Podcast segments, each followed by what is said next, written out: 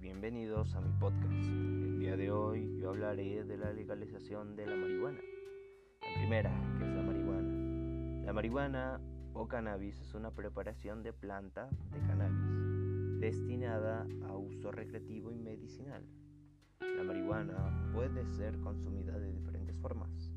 Fumar usualmente es el método más usado, el cual este método puede ocasionar daños pulmonares y daños en el corazón.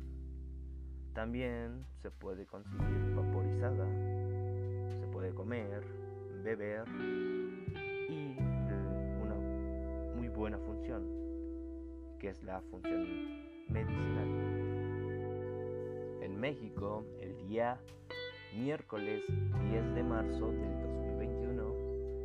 la Cámara de Diputados de México aprobó la legalización que regula el consumo, cultivo, comercio de marihuana con fines recreativos en todo el territorio.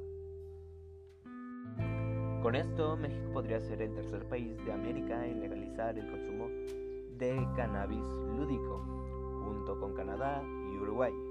La iniciativa permite fumar, marihuana en casa sin presencia de menores, portar hasta 28 gramos, poseer hasta 8 plantas por domicilio y y crear asociaciones de fumadores con un máximo de 50 plantas.